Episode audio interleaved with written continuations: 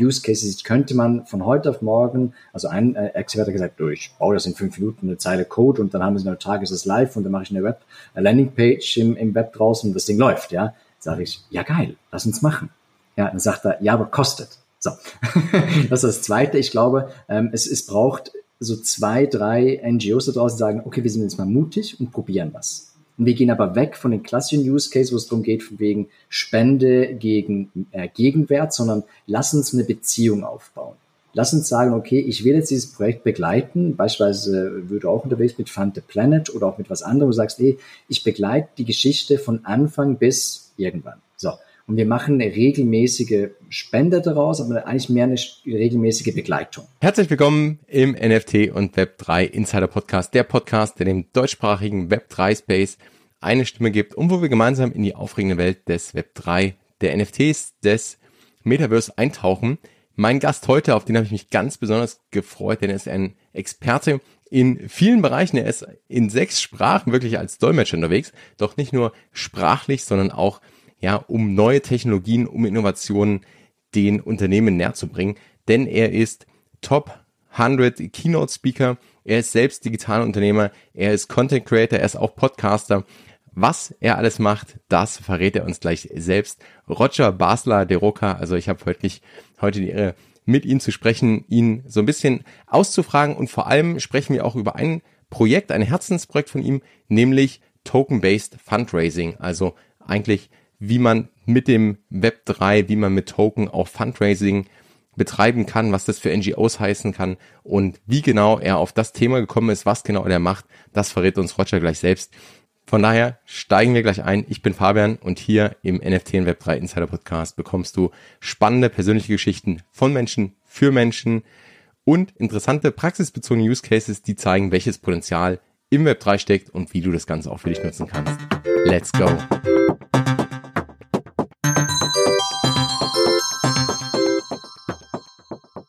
Roger, ich freue mich sehr, dich endlich in den Podcast zu kriegen. Wir haben schon viel miteinander gesprochen über alle möglichen Themen und heute geht es auch so ein bisschen um Web 3. Doch bevor wir einsteigen, vielleicht, also erstmal herzlich willkommen und vielleicht kannst du dich kurz vorstellen, wer bist du, was machst du so?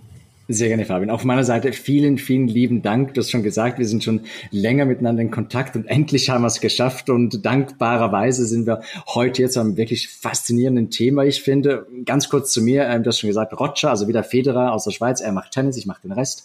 Ähm, kommt ursprünglich aus der IT, hat das mal glücklicherweise lernen dürfen vor fast 25, 26 Jahren, habe dann so meine Liebe auch fürs Internet oder Web 1.0 und Web 2.0 so ein bisschen entdeckt, durfte das lange begleiten im Private Equity Bereich, bin jetzt aber selbstständig unterwegs mit meiner eigenen Company seit über zehn Jahren und wir begleiten Menschen, respektive Firmen in dieser ganzen Transformationsebene, wenn es darum geht, wie gehe ich mit digitalen Möglichkeiten, Plattformen, jetzt ganz klar mit KI und so weiter um und immer so ein bisschen den Mensch im Fokus, der oder die dann mit Technologie auch bessere Arbeit und hoffentlich bisschen schöneres Leben haben kann.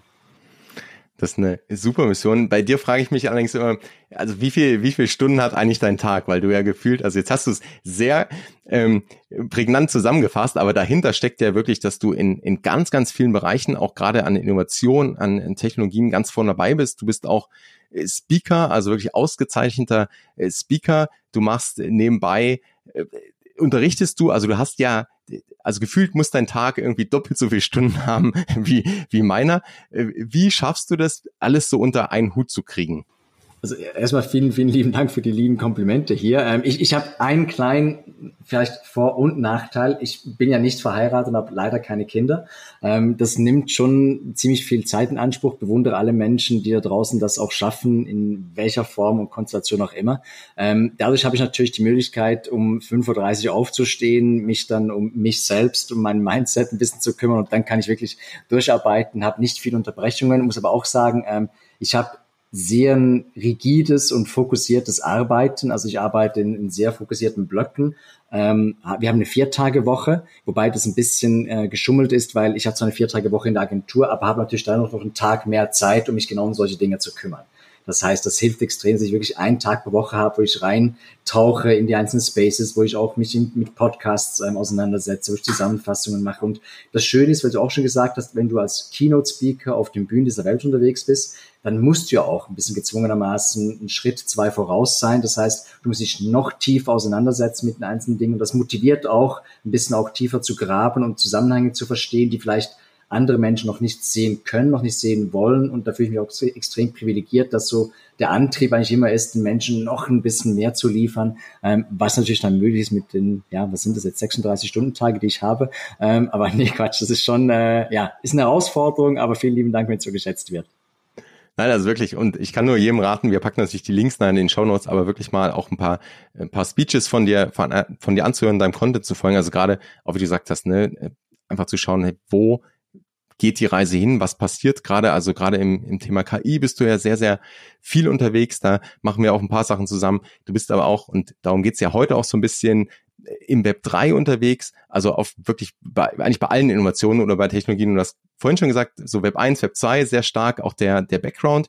Wie bist du so auf das Thema Web 3 aufmerksam geworden? Also was, was hat da so dein, dein Interesse geweckt? Weißt du noch, gab es so, so ein auslösendes Ereignis oder war das auch so einfach im, im Rahmen des, ich sag mal, des Flows und da kommt eine Innovation und dann entstehen ganz neue Möglichkeiten und dann hast du, ah ja, da, da, da muss ich jetzt auch noch rein.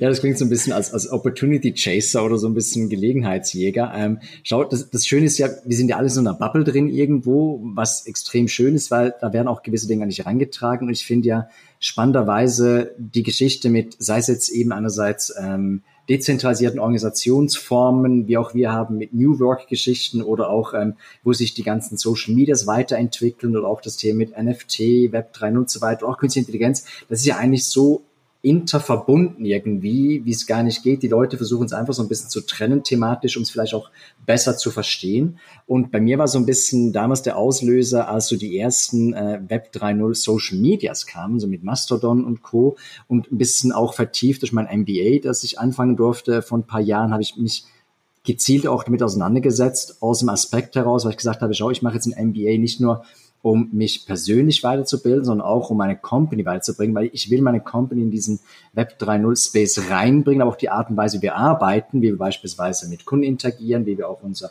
Know-how zur Verfügung stellen, wie wir das Ganze organisieren. Das hat mir so viele Vorteile dieser dezentralen Struktur, dass sagen, ich muss einfach mehr erfahren. Ich bin aber weit weg von einem Expertenstatus, wie jetzt beispielsweise du, was, was das Ganze angeht. Ich versuche wirklich noch so ein bisschen die Brücke auch zu schlagen zwischen den Menschen, die noch ganz, ganz am Anfang stehen, die jetzt langsam verstanden haben, von wegen das Internet ist gekommen, um zu bleiben. Und trotzdem gibt es bereits gewisse Aspekte, wo es nicht irgendwie du immer nur deine Daten verkaufen musst, um etwas nutzen zu können, sondern wir haben es selbst in der Hand.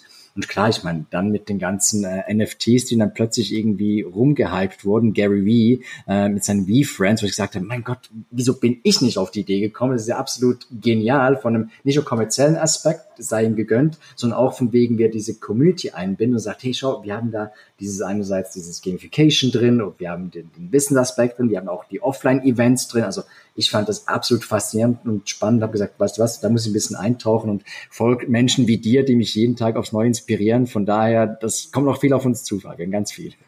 Da bin ich mir auch sicher und man merkt auch da, wie, wie dieser Prozess immer sich weiter oder wie sich auch die, die, die ganzen Tools weiterentwickeln, ne, wie sich die Technologie weiterentwickelt. Es wird einfacher und ich glaube, gerade dieser Schritt, den du ja da machst, die Leute an die Hand zu nehmen und einfach so Möglichkeiten aufzuzeigen und auch konkrete Use Cases zu suchen, das ist halt extrem wichtig. Also die, klar, Gary V oder auch die Projekte, die wir gesehen haben, die sehr, sehr viel Aufmerksamkeit hatten, die sind ja auch, die haben ja auch noch nicht die Lösung, sondern das sind alles noch Experimente und wir sehen auch sehr, sehr viele Experimente in dem Bereich, aber dann wirklich nachhaltige Use Cases zu schaffen, die wirklich einen Mehrwert schaffen und auch dann, ähm, wie du es ganz am Anfang gesagt hast, den Menschen, wo der Mensch im Mittelpunkt steht, aber wo es den Nutzer was bringt, wo es dem Unternehmen was bringt. Also das, das ist ja letztendlich das Ziel. Wie reagieren so die deine Kunden drauf? Also wenn du so Themen mitbringst, sind die da offen? Haben die Angst? Ähm, such, suchen die suchen die Lösungen und und finden die oder ist es dann eher so äh, wir haben jetzt hier den Hammer und jetzt, jetzt suchen wir die Nägel, wo wir ihn reinhauen können. Also da gibt's ja wirklich alles. Was ist so deine Erfahrung in, in der Kundenarbeit auch, wie, wie das so aufgenommen wird? Mhm. Äh, super spannende und komplexe Frage, ehrlich gesagt, weil ich merke ganz oft, dass Kundinnen und Kunden zu uns kommen, nachdem sie schon so ein halbes Jahr bis anderthalb Jahre das Ganze beobachtet haben. Also einerseits uns oder mich jetzt ganz konkret auf, auf diversen Spaces, sei es jetzt LinkedIn, sei es TikTok, sei es YouTube, lesen meinen Newsletter, tauchen da ein bisschen an, sagen, ja, wäre schon mal spannend, aber wir wissen noch nicht genau wie und wo. Und dann ist oftmals der Auslöser, dass entweder intern gesagt wird, schau, wir müssen uns da bewegen weil wenn wir uns nicht bewegen, dann werden wir überholt. Und oder was wir auch ganz oft sehen, ist, dass irgendwo mal so ein Branchenprimus mal anfängt und dann ziehen die anderen ziemlich schnell nach. Jetzt ist aber oftmals der Fall, dass sie zwar gerne diese Hämmer und Nägel hätten, aber sie stehen vor der falschen Wand. Oder sie wissen gar nicht von wegen, will ich ein Bild aufhängen oder vielleicht doch eine Blumenvase aufstellen oder was will ich überhaupt? Und da müssen wir immer noch so ein bisschen zwei Schritte zurückkrebsen, respektive zurücktreten und sagen, okay, lass uns mal die Leute mal abholen, die tagtäglich mit diesem Case auch zu tun haben, die auch verantwortlich sind nicht für die Strategie, sondern auch für die Taktik. Und was müssen die wissen, damit sie nachher die Fragen, die wir ihnen dann im zweiten Schritt stellen, richtig beantworten können. Weil es bringt ja nichts, das ist das klassische Beispiel von wegen ein PDF irgendwie noch zu encrypten und meinetwegen damit irgendwann die, die Post abzuschaffen und E-Mails irgendwie runterzubrechen, weil du plötzlich Slack hast. Das sind ja alles nur irgendwelche Mitigation Strategies. Das bringt ja gar nichts. Viel wichtiger ist zu fragen, kann ich irgendwie in diesem Dreieck von unternehmerischer, nachhaltiger Mehrwert, die deren Kunden und Kunden und wir als Mitarbeiter, Mitarbeiter können wir da irgendwie so ein Triangel, so ein, so ein Dreieck, so ein Kraftdreieck schaffen, damit mehr daraus wird. Und da musst du die Leute erstmal abholen. Und das heißt, um deine Frage abschließend zu beantworten, ja, sie wissen schon, dass sie was machen müssen und sie denken, es könnte schneller gehen, brauchen aber selbst noch viel mehr Zeit. Gibt es so Use Cases, wo du sagst, die sind besonders gut, vielleicht um, um in das Thema jetzt wirklich Web 3 einzusteigen? Also, jetzt hast du auch schon ein paar, ein paar Sachen auch bei dir genannt, wo du sagst, hey, das, klar, wir, wir arbeiten ganz anders. Also New Work, wir sind verteilter, wir, wir sind dezentral aufgestellt, wir nutzen da vielleicht andere Technologien auch irgendwo, aber vielleicht auch in so Use Cases ganz, ganz generell gesprochen, wo du, die du beobachtest, wo du sagst, ah, die finde ich super interessant und die merke ich mir vielleicht, wenn, wenn ich in Gesprächen bin oder Beispiele, die du nimmst ähm, bei deinen Kunden oder in deinen Keynotes, wo du sagst, die, die sind so ein bisschen vielleicht repräsentativ oder die haben vielleicht das Potenzial, dass, dass da mal mehr draus wird. Gibt's da sowas? Es gibt was, ähm, ich kann jetzt keine Kundenprojekte direkt nennen, aber ich kann ja so ein bisschen Aspekte umreißen, umschreiben, wo die Reise hingeht, respektive was, was oft genannt wird. Also momentan ähm, ist das ganze Thema mit Utilities ein, ein Riesending. Ähm, auch das ähm, im Bereich zum Beispiel Education, wo sich auch ganz viele Unternehmen und auch Schulen die Frage stellen, von wegen, wo geht die Reise hin? Können wir irgendwo eine Interoperabilität schaffen mit unseren Diplomen, Zertifikaten und können wir das irgendwie äh, dezentralisieren und vielleicht auch sogar so weiterentwickeln, dass du so eine lifelong Journey hast in dem Moment, also wirklich eine Education Journey hast, die du dann auch darstellen kannst im Web 3.0. Ähm, das ist das eine. Das andere ist, ähm, gerade wenn es beispielsweise um, um, um Software geht oder auch andere Produktlösungen, wo du sagst, hey, kann ich da als ein Digital Twin sozusagen anschließen, sei es für die Warranty, sei es für die Loyalty, ähm, sei es für gewisse Mehrwerte. Ähm, okay, vielleicht ein Case kann ich so ein bisschen erwähnen. Ähm, da geht es darum, ähm, da hast du ähm, gewisse Baukomponenten, die musst du ins Haus einbauen und die sind ganz schwer dann ähm, bauen, respektive nachzubestellen. Und das ist da, weil die sehr, sehr unique sind, sehr einzigartig sind und du kannst aber im Web 3.0 eben diesen Twin erstellen und die Möglichkeit nachher sozusagen nutzen, wenn das beispielsweise mal irgendwie ersetzt werden müsste oder wenn irgendwie eine Warranty abläuft und so weiter, hast aber den ganzen Prozess bereits digitalisiert. Äh, das geht hin bis zu ähm, die ganzen 3D-Drucke daraus zu machen, aber auch so ein bisschen proaktiv zu sagen, schau, wir haben ähm, dementsprechend IoT jetzt eingebaut und das wird dann entsprechend auch abgebaut und so. Das Material baut sich sozusagen ab und der Contract kann dann sozusagen dafür sorgen, dass du proaktiv nicht irgendwo in Engpass reinläufst und das führt einerseits dazu, dass du ein Unique Product hast einerseits und das andere auch, du musst dich nicht darum kümmern, das heißt, du musst nicht die Wand aufreißen und sagen, ist das Produkt noch da oder nicht ähm, und du weißt aber auch dementsprechend von wegen, ah okay, wenn es dann soweit ist, auch wenn es jetzt vielleicht drei Jahre, fünf Jahre her ist, ich habe da die ganzen Pläne eigentlich im Web 3.0 drin, kann die verwenden, kann die weitergeben, ich weiß, ich habe das Original und muss nicht irgendwie tief in den Keller reingehen und sagen, mein Gott, was haben wir da gebaut? Irgendwie 2013 oder 2023 in dem Fall, ja. Also da gibt's schon tolle Use Cases, aber vermutlich, also jetzt bei deiner Audience, das kommt gut an, die verstehen, was ich meine, aber versuch das mal irgendwie so jetzt gerade irgendwie einem Bauleiter oder auch so einer Company zu präsentieren, wo du sagst, schau, ähm, ja, wir müssen mit Symbolbildern arbeiten und dann langsam, langsam, das ist, das ist ein, das ist fast vier Jahre Prozess, ja, wo wir jetzt wirklich da langsam, langsam reingehen und dann verändert sich natürlich auch die Technologie ständig. Ähm, und das Schöne ist allerdings jetzt bei unseren Kunden und Kunden, das sind B2B-Kunden natürlich, das heißt oftmals ähm, mittelständische, auch Familieninhaber geführte Geschichten, wo du merkst, okay, da ist auch die Langfristigkeit so ein bisschen im Fokus. Ähm, und das hilft John, weil ich sage immer, schau, so, so, ein, so ein Transformationsprojekt, was letzten Endes auch ist, das hast du nicht von heute auf morgen umgestellt. Das ist so evolutionär bedingt, das kannst du nicht mit Revolution machen, das musst du evolutionär machen und du musst die Leute mitnehmen, weil nur die wissen ganz konkret, was da umgesetzt werden kann. Das nachher übersetzen technisch, ähm, das können Leute wie du und ich dann dementsprechend ähm, schon begleiten und dann Experten wie du dann wirklich, wirklich dann auch umsetzen. Aber ähm, da brauchst du schon ein bisschen Geduld ähm, und ich glaube, es kommt immer mehr ich glaube schon, dass es immer mehr kommt, sobald die Technologie und die Hürden auch abnehmen, wenn du eben merkst, du eben, du hast äh, jetzt nochmals Gary Vee auch gleich erwähnt, das war schon viel, viel einfacher als damals so die allerersten Versuche, als ich meine erste Wallet aufgesetzt habe, da bin ich ja fast durchgedreht. Also das, äh, ja, das hat sich schon, schon extrem verbessert. Geht auch schnell. Was ich in deinem Beispiel gerade so schön fand, ist, also eigentlich zwei Sachen. Das eine ist klar dieses langfristige Denken, was man irgendwo mitbringen muss. Und das andere ist, dass man da merkt an diesem Beispiel, dass da hier ganz viel zusammenkommt. Also da kommen, und das ist ja auch die Zeit, in der wir leben. Wir haben gerade so viel Entwicklung, es passiert so viel. Wir haben IoT, wir haben KI, wir haben Web 3 und Blockchain.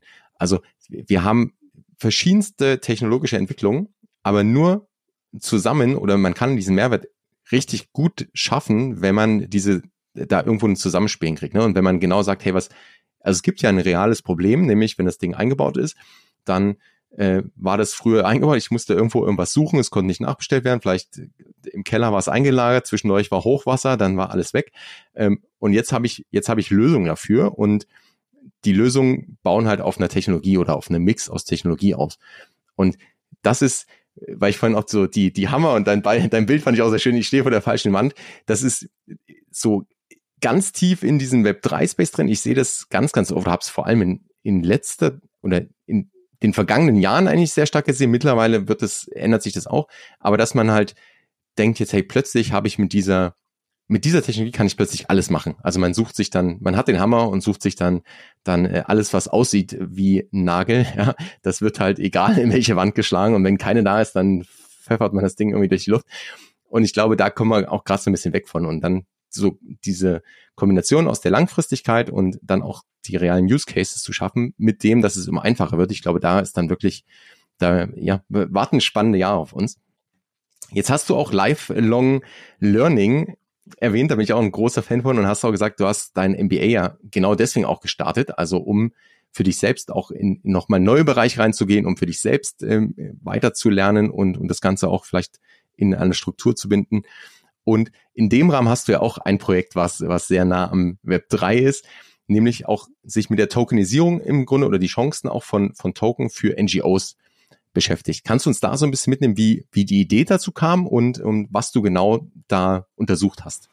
Sehr, sehr gerne. Und ähm, also nochmals an der Stelle lieben, lieben Dank für deinen Support auch in diesem Case. Äh, sehr geschätzt, weil ich bin ja auch auf dich zugekommen, weil ich wirklich so ein bisschen auch auf eine gewisse Sackgasse vielleicht auch gelaufen oder mich recherchiert habe. Und vielleicht ganz kurz um zum Reißen. Ähm, tokenisiertes Fundraising beschäftigt mich darum, weil ich war vor xx Jahren, war ich verantwortlich fürs Fundraising von einem Pfadfinderprojekt. Ähm, das ist schon fast nicht mehr wahr. Das hat mir aber ziemlich viele ähm, Türen geöffnet ähm, bei anderen NGOs. Ich war bei zahlreichen NGOs drin und habe so ein bisschen die Digitalisierung damals wirklich so mitbegleitet. Da geht es wirklich drum, ähm, von wegen, wie kann ich, und jetzt nicht lachen, äh, wenn es hört, also online bezahlen. Ja, also wie kann ich wirklich auf einer Webseite ein Online-Zahlformular sozusagen einbauen und kann das aber gleich auch mit QR-Code machen, Beispiel QR-Rechnung und so weiter und so fort. Und nichts fancy, aber wir reden von einer Branche, die immer noch einen sehr, sehr großen Anteil dadurch ähm, finanziert kriegt, weil sie entweder Einzahlungsscheine verschicken und oder Menschen auf die Straße schicken, die nachher andere Menschen anquatschen und oder ziemlich große Projektanträge ausfüllen müssen, die sehr, sehr viel Papier oder auch jetzt PDF verursachen, um nachher durch so einen Prozess durchzugehen, um das Ganze zu refinanzieren. So. Und ich habe gesagt, nee, das muss doch irgendwie besser gehen. Das muss besser gehen, weil das ist heute technologisch möglich einerseits. Ähm, du kannst es viel dynamischer gestalten, es muss transparenter sein, es muss vor allen Dingen auch einen gewissen Mehrwert haben im Rahmen von Utilities beispielsweise. Also meine Fantasie war extrem getriggert, auch durch die ganzen ähm, Ideen, die ich im Vorfeld schon hatte. Und dann bin ich rausgegangen und kam so ein bisschen auf die Welt. Ähm, weil ähm, ich, ich habe so mit drei ähm, Parteien, wenn man so will, gesprochen. Einerseits mit den, den Nachfragern, also Menschen wie du und ich, die sagen, okay, ich würde gerne vielleicht was Tolles unterstützen, entweder mit, mit äh, Man- oder Woman Power oder auch mit Geld. Dann hast du die NGOs natürlich, die da drin sind die ganzen Expertinnen und Experten, die das Ganze anbieten. So. Und was sich herauskristallisiert hat, ist eben so tragischerweise, dass es zwar sehr viel Nachfrage gibt. Also die Menschen würden gerne mehr geben und sie wollen auch vor allem mehr Transparenz, sie wollen mehr Dynamik, sie wollen mehr Agilität, sie wollen auch mehr dahinter sehen, mehr Mitsprache, ähm, Recht einerseits, aber vor allem auch mehr Kommunikation. Und tragischerweise habe ich so ein bisschen mitgekriegt, man hört von den NGOs dann oftmals von wegen, wenn sie Spende wollen, äh, wenn sie Spende gekriegt haben und dann ein Jahr später, wenn wieder Weihnachten oder ein, irgendein Unglück ist. So. Und das hat sich so ein bisschen auch rauskristallisiert, mit wenigen Ausnahmen natürlich bei den NGOs selbst, die sagen, schau, wir sind so ähm, unter Wasser mit der Arbeit. Also wir müssen natürlich, wir müssen Daily Business machen. Wir müssen mit unseren Großspendern und Großspendern sprechen. Wir müssen die ganzen Projekte betreuen. Wir haben immer weniger Man- und Woman-Power in dem Moment, um es umzusetzen, weil wir dürfen auch nicht irgendwie da irgendwie riesen Overheads aufbauen, weil die Spenden-Euros, Spendenfang, die müssen wirklich effizient, effektiv umgesetzt werden. Das heißt, dass eine Person macht halt einen Job für drei, auch tragisch in dem Moment. Auch da gäbe es Lösungen vielleicht schon unterdessen, aber es ist auch ein bisschen eine andere Geschichte. Aber ähm, und dann hast du halt immer die Herausforderung, die wir selbst auch haben, wie bin ich dann trotzdem immer am Puls der Zeit und befasse mich mit dem Thema, das wie damals ist von wegen, lass uns mal ISDN oder ADSL einführen, ja, ähm, um in dieses Internet reinzugehen. Ja, nee, nee, Telefon geht ja noch und die Post kriegen auch jeden Tag, läuft, ne? Also die haben gar nicht diesen, diesen, diesen Anspruch in dem Moment. Trotzdem gibt's so zwei, drei Projekte, können wir vielleicht nachher drüber reden. Und dann hast du die Expertinnen und Experten und das ist verrückt, weil die reden ganz eine andere Sprache. Also die reden jetzt klar so ein bisschen wie du und ich, ähm, vielleicht auch ein bisschen abgespaceder, weil sie halt viel, viel mehr wissen. Ähm, und die, die hängen die Leute völlig ab. Also die hängen einerseits die NGOs ab so ein bisschen und sind nicht böse im Sinn von, sondern die wissen so krass viel und sie sehen wirklich nur eben nicht nur den Hammer und den Nagel, sie sehen auch, hey, lass uns eine Glaswand machen. Und lass uns vielleicht die Glaswand dynamisch machen. Und lass uns vielleicht nicht nur die Glaswand machen, lass uns auch einen Garten pflanzen, ja. Und das sind dann so Sinnbilder, wo dann die anderen Leute völlig abhängen. Ja, also das war schon spannend, ja. Super spannend. Also ich kann mir das sehr, sehr gut vorstellen, auch so dieses, äh, dieser Unterschied, ne? Und äh, das, da brauchst du ja quasi einen Dolmetscher dazwischen, der dann äh, versucht, okay, die, die beiden Enden zusammenzubringen. Gleichzeitig braucht es ja auch eine Bereitschaft irgendwo. Und ich glaube, das ist wahrscheinlich auch so eine Herausforderung und die, die gibt's ja nicht nur in dem Bereich, die gibt's ja im Grunde überall, solange, also irgendwas funktioniert und das haben wir schon immer so gemacht. Das ist auch so ein Satz, der, der sollte eigentlich gestrichen werden in Unternehmen, aber der ist halt leider an der Tagesordnung. Und dann ist es, dann kommt halt irgendwann so die Zeit, wo es vielleicht zu spät ist oder wo man vielleicht den Zug verpasst hat und ganz schnell nachholen muss und die Lösung dann auch nicht unbedingt die beste ist. Wie bist du vorgegangen, da so ein bisschen auch in das Thema reinzugehen? Also du hast ja gesagt, du hast auch schon dann die, die Kontakte gehabt, du hast da viel Erfahrung auch in, in dem Bereich gehabt. Ähm, wie, wie bist du vorgegangen? Wie bist du auf die zugegangen? Was war vielleicht so auch so das, das Feedback, ähm, was, was dann so rauskam? Und wo haben vielleicht auch Sachen gefehlt, wo du sagst, oder genau diese Erkenntnis, dass äh, okay, keine, keine Glaswände, nichts Dynamisches, kein Bewegen, sondern wirklich, hey, guck mal, hier ist der Hammer und ihr habt den Nagel schon und jetzt sucht mal einfach nur eine schöne Wand, wo ihr das Bild aufhängen könnt. Ja, absolut. Also das Ding war, ich habe mich zuerst ein bisschen in die Literatur reingefuchst, ähm, wobei man da sagen muss, natürlich Literatur ist im Web 3.0 Space völlig übertrieben, weil es gibt praktisch keine, also klar, es gibt keine Bücher in dem Moment, es gibt so ein bisschen mittelfristige Studien jetzt ein bisschen was als NFTs angeht, also Non-Fungible Tokens. Ähm, es gibt auch gewisse Ansätze, wo es darum geht, von wegen, wie kann ich dezentralisierte Organisationen aufbauen und aber da fehlt halt wirklich so ein bisschen die Langzeitstudien daraus. Das heißt, die entsprechende Literaturrecherche war dann ziemlich schnell auch mal so ein bisschen ab, äh, abgehakt. Ähm, es gibt viel lustigerweise im, im Gaming-Bereich natürlich, also da, da kann man viel, äh, viel nachvollziehen und NFTs zumindest, was so Ethereum 1.0 noch ein bisschen war und auch ein bisschen Solana, da gibt's gewisse Tendenzen, wo man ein bisschen nach, was nachvollziehen kann, aber ähm, da die Nachfrageseite wirklich wenig war, geht Beispiel wenig Research. So. Dann habe ich gesagt, okay, warum gibt es wenig Nachfrageseite? Da bin ich auf die NGOs direkt zugegangen.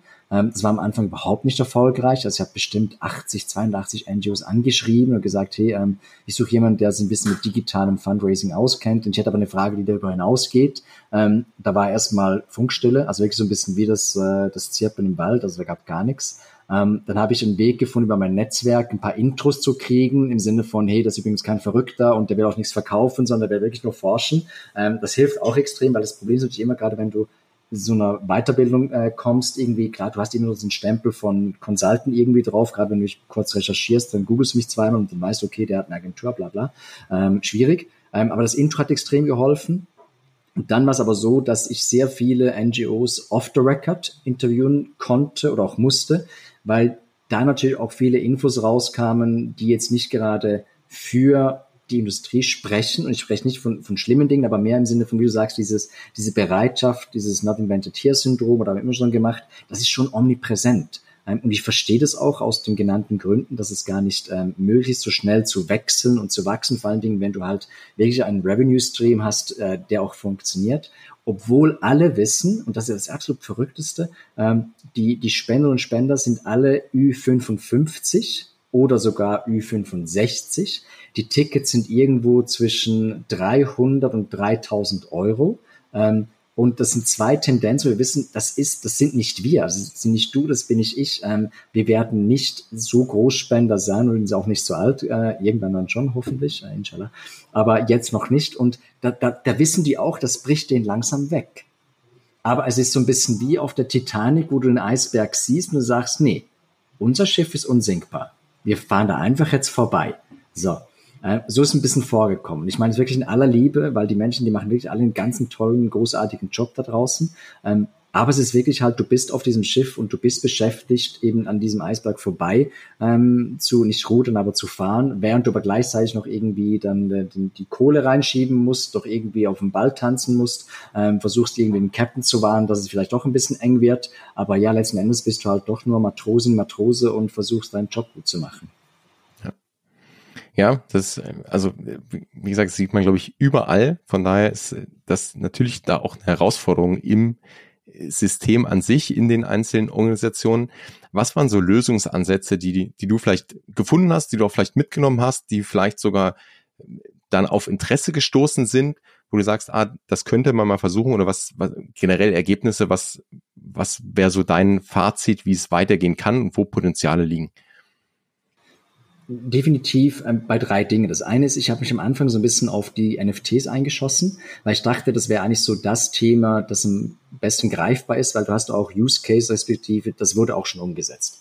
Ähm, allerdings sind NFTs nicht wirklich das, wo du dich drauf stürzen sollst in dem Moment, sondern einfach selbst tokenbasierte entsprechende ähm, Assets zu schaffen. Die können Utilities beinhalten, die kann man auch vielleicht an eine Fiat-Währung knüpfen und so weiter. Da gibt's alles, aber was da das große, die große Erkenntnis ist, von wegen, dass es sehr tolle Technologien da draußen gibt unterdessen, die auch einerseits energieeffizient sind, die nachhaltig eingesetzt werden können, die auch codemäßig nicht so komplex sind. Das habe ich zumindest jetzt auch ähm, in den tiefen Recherchen mitgekriegt. Aber da gibt's viele Vorurteile in der Industrie sagen, nee, nee, nee, wir wollen das nicht anfassen, weil. So. Und da muss man mal aufräumen und sagen, hey, schau, es gibt tolle Standards da draußen, ähm, es gibt neue ähm, äh, entsprechende ähm, Prüf, äh, also Prüfungsmechanismen, die, die sehr nachhaltig funktionieren und es gibt Use Cases, die könnte man von heute auf morgen, also ein äh, Experte hat gesagt, du, ich baue das in fünf Minuten eine Zeile Code und dann haben wir es in einer Tag ist es live und dann mache ich eine Web eine Landingpage im, im Web draußen und das Ding läuft, ja. Sage ich, ja geil, lass uns machen.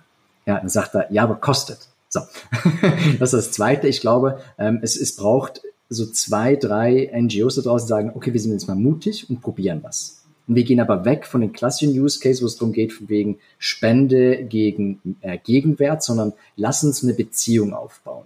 Lass uns sagen, okay, ich will jetzt dieses Projekt begleiten. Beispielsweise würde auch unterwegs mit Fund the Planet oder auch mit was anderem. Du sagst, ey, ich begleite die Geschichte von Anfang bis irgendwann. So. Und wir machen eine regelmäßige Spende daraus, aber eigentlich mehr eine regelmäßige Begleitung.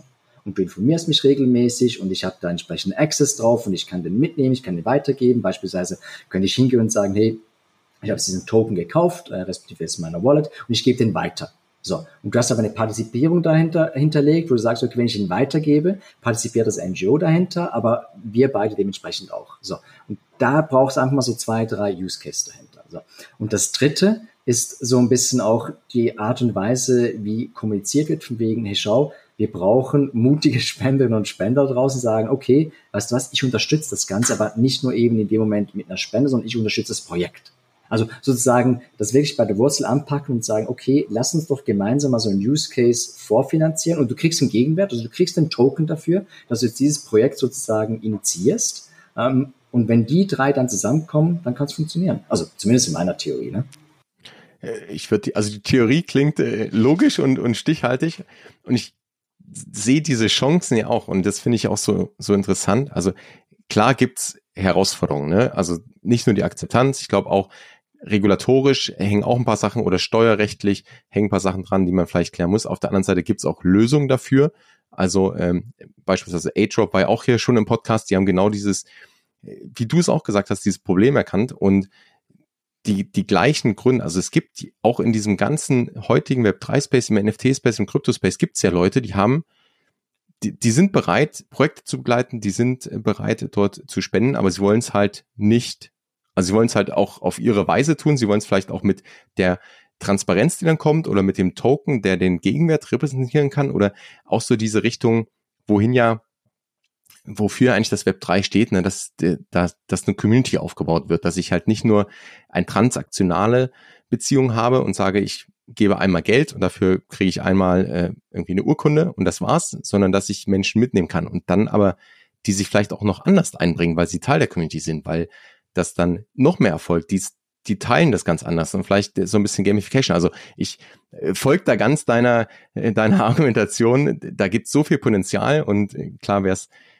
muss es, glaube ich, auch so diese Leuchttürme geben, wie überall, die dann, die dann dafür stehen, okay, wir haben, wir sind mutig, ne? Wir sind irgendwie hier der, der Brave Penguin, der, der mutige Pinguin, der ins Wasser springt, guckt, ob die Haie da sind. Und wenn keine Haie da sind, springen alle anderen hinterher. Also das braucht's, glaube ich. Ähm, wie ist so, was ist so das, das Fazit vielleicht? Also jetzt hast du genau diese drei Punkte eigentlich genannt, was, was es bräuchte. Ähm, wie, was ist so das Fazit und die nächsten Schritte vielleicht auch? Also ähm, gibt es da noch Gespräche mit, mit Einzelorganisationen?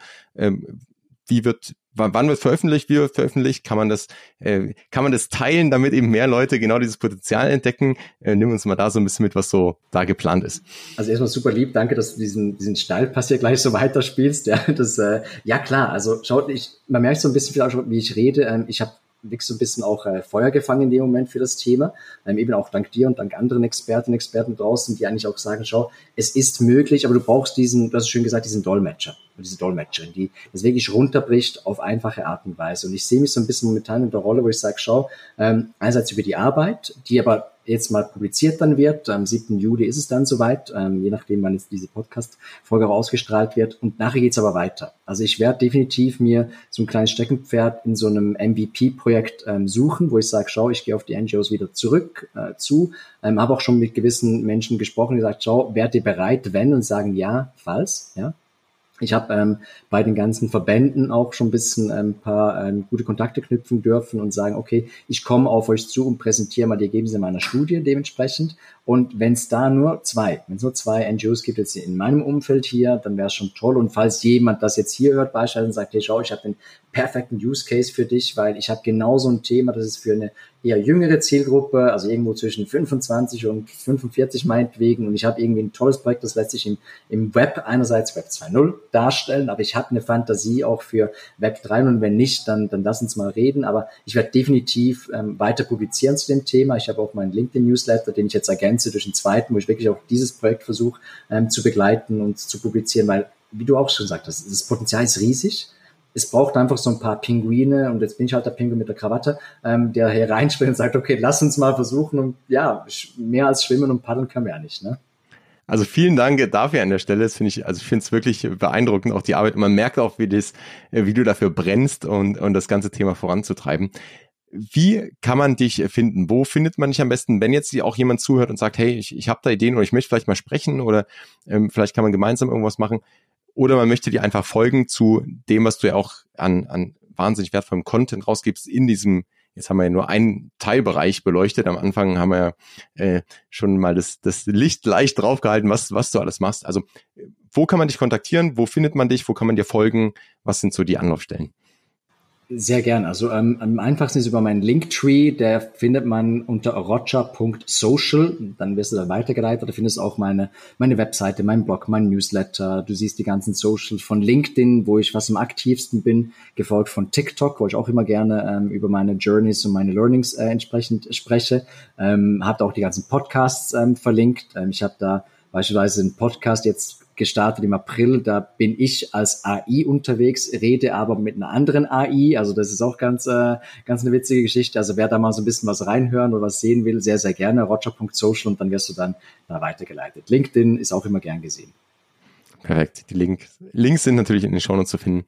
Damit möchte ich äh, mich ganz herzlich bedanken. War ein super spannendes Gespräch, super spannende Insights und da sieht man auch, wie viel dann möglich ist oder auch in dieser Dolmetscherrolle, ne, was, wie viel man auch bewegen kann, wie man Sachen zusammenbringen kann, was dann groß entstehen kann. Also das finde ich immer wieder, immer wieder spannend. Damit möchte ich das letzte Wort an dich geben. So, wenn du noch an die Zuhörerinnen und Zuhörer einen Aufruf ähm, machen darfst oder eine Anregung, eine Empfehlung. Also es darf, darf alles sein. Ähm, was, was wäre das? Also zuerst mal vielen, vielen lieben Dank nochmals, Fabian, für diese tolle Plattform, tolle Gelegenheit. Du weißt, ich bewundere dich sehr und du bist ein Mensch, den ich sehr inspirierend finde und du machst echt einen tollen Job. Also bitte, bitte mach weiter so, unbedingt. Also du, du hilfst uns allen hier, ob jetzt im Web 1, Web 2, Web 3 Space und falls jemand das hört jetzt von deinen Zuhörern und Zuhörern, der oder die irgendwo in einem NGO drin ist oder jemanden kennt, der oder die sagt, hey, schau, ich hatte ein Potential irgendwo drin und du möchtest gerne in meine Bubble reinkommen, dann sehr, sehr gerne. Lass uns mal reden, virtuellen Kaffee, virtuellen Espresso trinken miteinander. Da ähm, hoffe ich, finde ich die eine oder andere Inspiration und wenn das klappt, dann lass uns doch das Web nicht nur mit Zahlen, sondern auch mit Taten umkrempeln. Was für ein schönes Schlusswort. Und vielen, vielen Dank. Ich bin ganz, weil auf YouTube sieht man es, ich bin hier ganz rot geworden.